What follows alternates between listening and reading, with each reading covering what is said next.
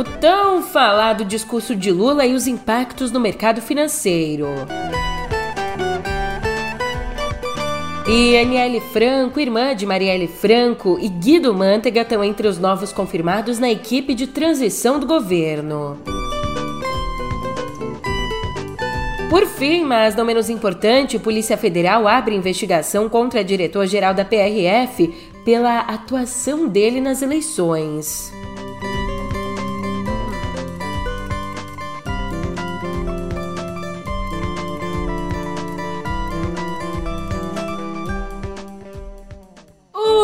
Ótimo dia, uma ótima tarde, uma ótima noite para você. Eu sou a Julia Keck e vem cá. Como é que você tá, hein? 11 do 11 de 22. Sabe o que isso significa? Que sextou! E sextou com polêmica. Pera lá, eu já te conto isso no pé do ouvido.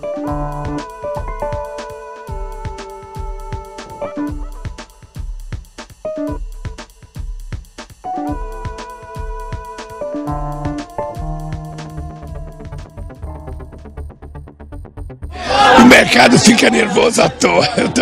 Eu, nunca vi um mercado tão sensível como o nosso. É engraçado que esse mercado não ficou nervoso com quatro anos do Bolsonaro. Você viu só? Foi com ironia que o presidente eleito Lula respondeu ao abalo no mercado financeiro provocado pelo discurso dele que colocou a responsabilidade fiscal em segundo plano frente aos gastos sociais. Esse discurso em questão que está dando o que falar foi feito no Centro Cultural Banco do Brasil, onde funciona o gabinete de transição. Escuta só. Por que, que as pessoas são levadas a sofrerem por conta de garantir a tal da estabilidade fiscal nesse país? Por que, que toda hora as pessoas falam é preciso, é preciso, sabe, cortar gasto? É preciso fazer superávites. É preciso fazer teto de gasto. Por que, que as mesmas pessoas que discutem com seriedade o teto de gasto não discutem a questão social desse país? Se quando eu terminar esse mandato, cada brasileiro tiver tomando café, tiver almoçando e tiver jantando outra vez eu terei cumprido a missão da minha vida.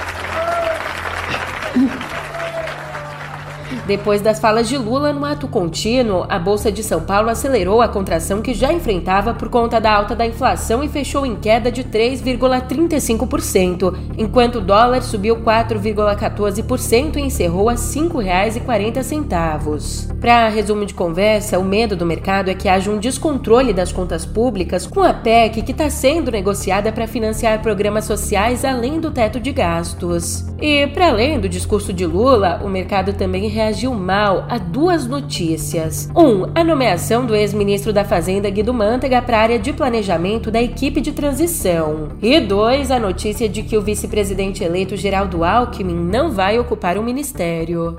E diante de tudo isso, Armínio Fraga, ex-presidente do Banco Central, que apoiou Lula no segundo turno, ele foi um dos primeiros a reagir, afirmando que a responsabilidade fiscal ajuda os mais pobres. Nas palavras dele, abre aspas, estabilidade fiscal significa menos incerteza e juros mais baixos, o que gera mais investimento e mais crescimento. Simples assim. E mais, a estabilidade fiscal acompanhada de transparência aumenta a chance dos recursos beneficiarem os mais pobres fecha aspas. Já Alckmin e a senadora Simone Tebet procuraram botar panos quentes, amenizar tudo isso. O vice lembrou que Lula, nos dois mandatos anteriores, reduziu a dívida pública de 60% do PIB para 40%. Olha, o presidente Lula, ele no mesmo discurso, ele falou da questão social e falou da questão fiscal e explicitou de maneira clara, o presidente Lula já foi é, presidente da República, de que assumiu o governo com uma dívida sobre PIB de praticamente 60% do PIB e quando transferiu o governo era menos de 40% do PIB. Então baixou de 60% para 40% a dívida sobre PIB. E teve resultado é, primário é, superávit primário em todos os anos. Então, se alguém que teve responsabilidade fiscal foi o governo Lula. Isso não é incompatível com a questão social. Não é incompatível. O que precisa é a economia crescer. Né? Esse é o, o fator relevante. E aí é importante investimento. Você tem investimento público e privado, recuperar planejamento no Brasil e bons projetos. Essas oscilações de mercado no dia de hoje têm inclusive questões externas, né? Eh, além da questão local. Já em entrevista à Globo News, Simone Tebet defendeu que o primeiro ministro a ser confirmado pelo governo seja o da Fazenda. Isso para evitar ruídos em declarações políticas de Lula mas eu fico um pouco constrangida de fazer qualquer tipo de observação é, nesse momento, porque, repito, né, eu fui a candidata derrotada.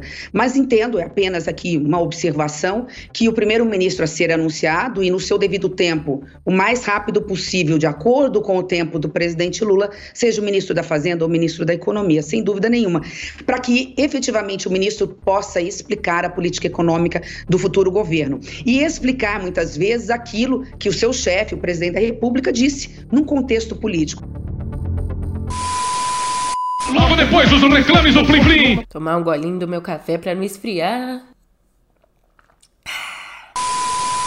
Como colocou Malu Gaspar, para salvar e consolidar a democracia em contraposição ao golpismo, é preciso fazer um governo minimamente bem-sucedido. E para ser bem-sucedido no atual contexto brasileiro é necessário, além da boa articulação com o Congresso, uma política econômica consistente. Agora, o tamanho do esforço necessário para conquistá-la será determinado pelo acerto das escolhas de Lula. A transação que mais importa, portanto, está acontecendo na cabeça dele e não em uma sala carpetada de Brasília. Já o Bruno Bogossian pontua que aliados de Lula explicam a ação do presidente eleito e a reação dos investidores. Lula sabe que um aperto de despesas é um caminho certo para a perda de sustentação política. Ele só quer enfatizar que a área social será o ponto central do mandato.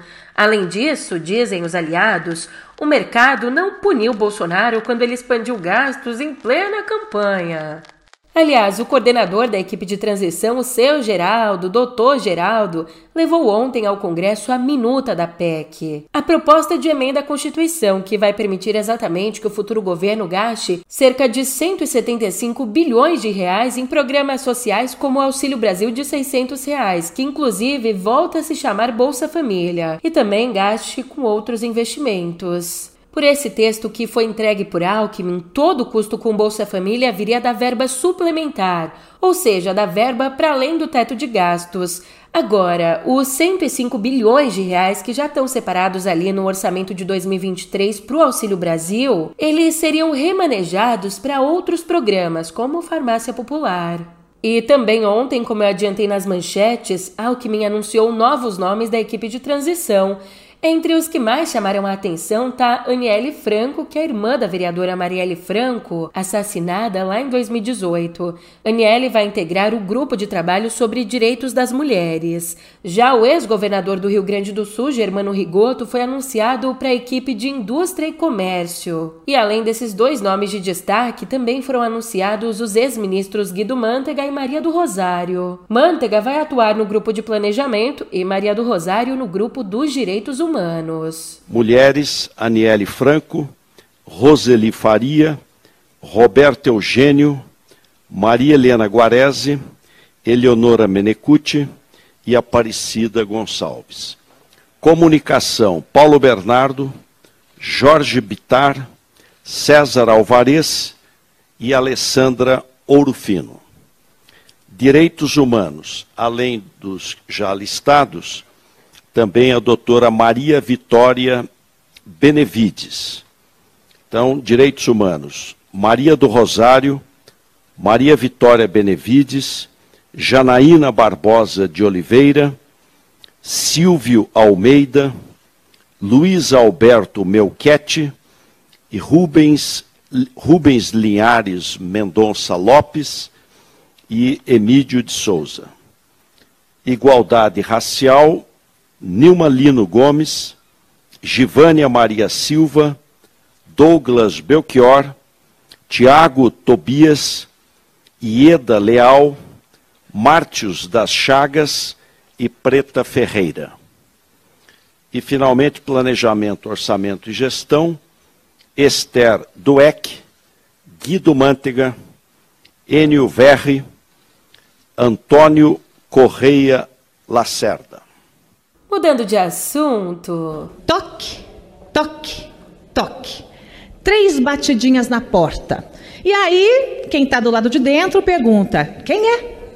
E a resposta é: é a Polícia Federal. Pois é, a Polícia Federal abriu ontem um inquérito para apurar a atuação do diretor-geral da Polícia Rodoviária Federal, Silvinei Vasques. Para investigar, portanto, a atuação dele antes e depois do segundo turno das eleições presidenciais. Pedida pelo Ministério Público Federal, essa investigação vai apurar se por ordem de Vasques, aconteceu alguma tentativa de barrar, cercear o direito ao voto por meio daquelas operações, você tá lembrado? Aquelas operações que pararam ônibus que levavam eleitores no dia 30. Também a investigação vai averiguar se a PRF se omitiu na repressão a bloqueios de estradas por apoiadores de Bolsonaro depois da derrota dele. Eita, que ontem o dia foi longo, hein? Também ontem, o Ministério Público Federal denunciou três empresários do Mato Grosso do Sul por organizarem e financiarem atos golpistas e bloqueios de estradas no estado.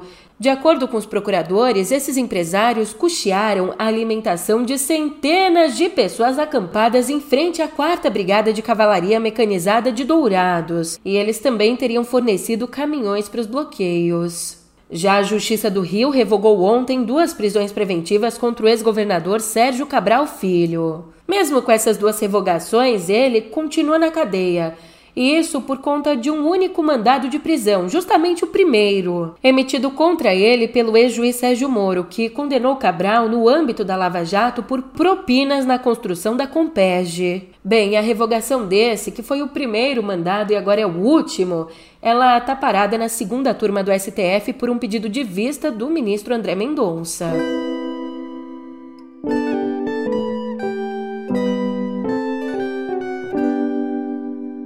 Já tem duas semanas que o Ministério da Saúde recebeu vacinas da Pfizer para imunizar crianças de seis meses a quatro anos contra a Covid.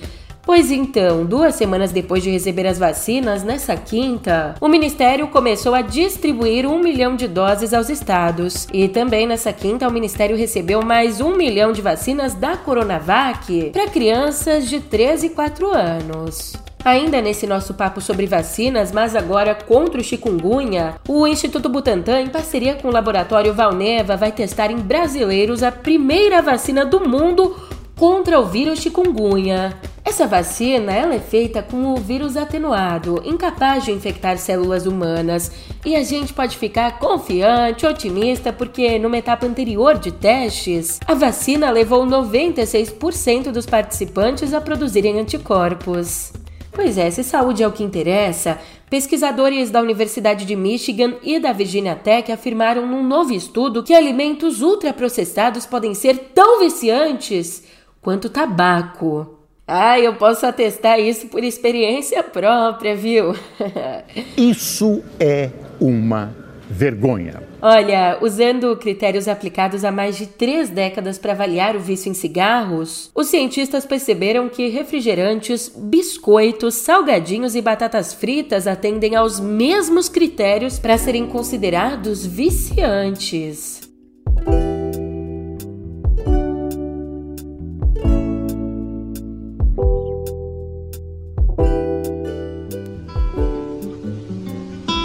Eu vi o menino correndo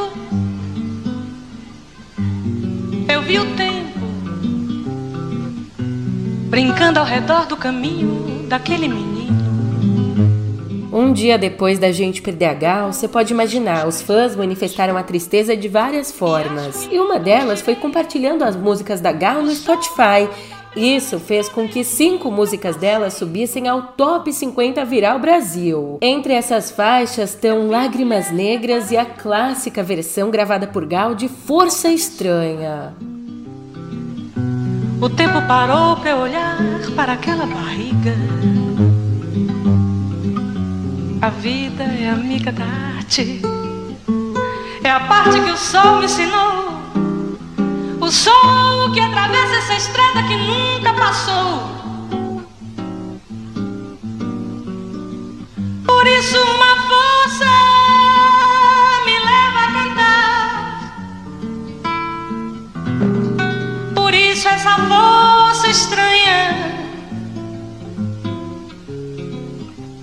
Por isso é que eu canto. Não posso parar.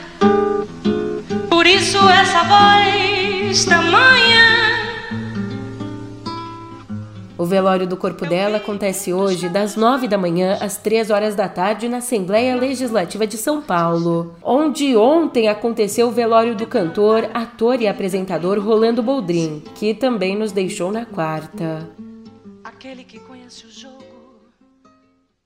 Indo para as telonas, ditadura militar no Brasil, guerra no Vietnã, vazante da contracultura. Era tudo menos tranquilo o cenário de 1972 e talvez por isso tenha sido um ano de produções cinematográficas tão intensas nacionalmente e internacionalmente. E esse é o tema da mostra 1972, 50 anos depois, que ocupa dois espaços em São Paulo. Na Cinemateca estão sendo exibidos gratuitamente filmes como Toda Nudez Será Castigada, de Arnaldo Jabor, que é baseado na obra de Nelson Rodrigues. Também o filme Quando o Carnaval Chegar, de Cacá Diegues, passando ainda por obras proibidas e menos conhecidas do período. Já no CineSesc acontece a mostra internacional com clássicos do naipe de O Poderoso Chefão de Francis Ford Coppola e As Lágrimas Amargas de Petra von Kent de Fassbinder. Nessa mostra internacional os ingressos são cobrados, mas você também pode acompanhar esses filmes nos streamings.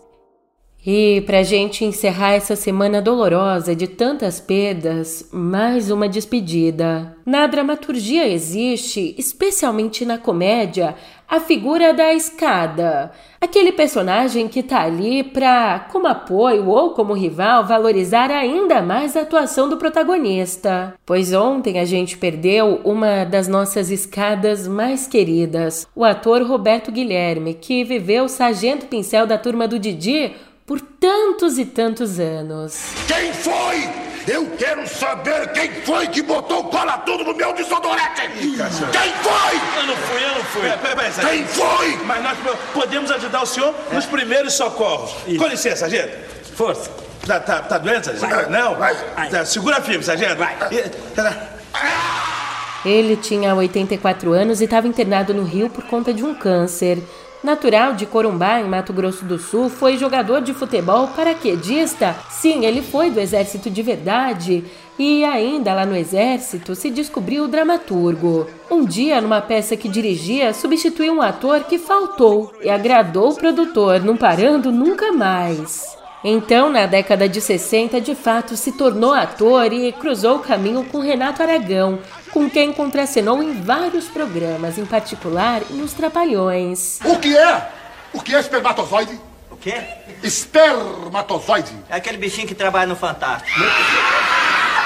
Corpulento, de voz forte e rosto fechado, era o perfeito antagonista do malandro Didi. Mas claro, todos os embates não passavam de atuação. Escuta só o que o Didi disse sobre a perda do amigo. Roberto Guilherme, Sargento Pincel, era um amigo maravilhoso. Naquele tipo que ele fazia de durão, era muito diferente, porque fora disso, era um amigo maravilhoso.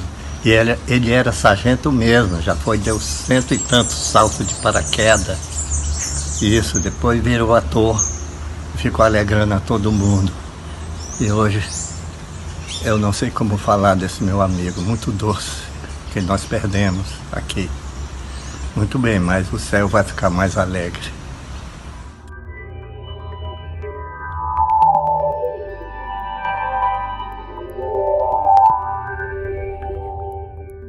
Depois de demitir metade de toda a força de trabalho do Twitter, agora, nessa quarta, Elon Musk enviou o primeiro e-mail aos funcionários da rede. E você acha o quê? Que ele foi hospitaleiro? Nossa, de onde eu tirei essa palavra, né? Mas essa mensagem, na verdade, foi longe de ser animadora. Ali, Musk pediu que as equipes se preparassem para tempos difíceis. Você entender, um trecho do e-mail diz bem assim: Francamente, o cenário econômico à frente é terrível, especialmente para uma empresa como a nossa, que é muito dependente de anúncios num clima econômico desafiador. Além disso, 70% da nossa publicidade é de marca e não de desempenho específico, o que nos torna duplamente vulneráveis. Ainda, o novo proprietário do Twitter também encerrou a política de trabalho remoto da empresa, aquele trabalho de casa que foi adotado durante a pandemia. No e-mail, ele foi direto, deixou bem claro que todo mundo é obrigado a estar no escritório pelo menos por 40 horas semanais. Mas o que a gente não pode esquecer é o novo foco, a prioridade da empresa. Agora, a prioridade do Twitter é o novo plano de assinatura do Twitter Blue, aquele que vem de verificado, sabe? Mas, mesmo sendo prioridade, esse novo serviço deve ser suspenso nessa quinta. Isso porque o Elon Musk está tendo que lutar contra as fake news, quem diria? Tome! É que depois do lançamento dessa venda do selo azul por 8 dólares por mês, a plataforma acabou sendo inundada por fakes. Teve os fakes verificados de tudo que você pode imaginar. Teve fake verificado do ícone do basquete LeBron James, do Super Mario e até de empresas. Aliás, nem Jesus Cristo escapou de ter um fake oficializado. Jesus! Pois é, verificaram, colocaram um selinho azul no perfil de Jesus Cristo. Eu não tenho nem palavras, não sei nem o que dizer, né? E eu tô indo nessa porque depois de uma semana tão pesada, preciso andar, vou por aí a procurar, rir pra não chorar. Mas a gente se vê por aqui na segunda. Até lá. Deixe-me ir, preciso andar, vou por aí a procurar, sorrir pra não chorar. Deixe-me, preciso andar, vou por aí a procurar, pra não chorar. Quero assistir ao sol nascer, ver as águas dos rios correr, ouvir os pássaros cantar. Eu quero nascer, quero viver.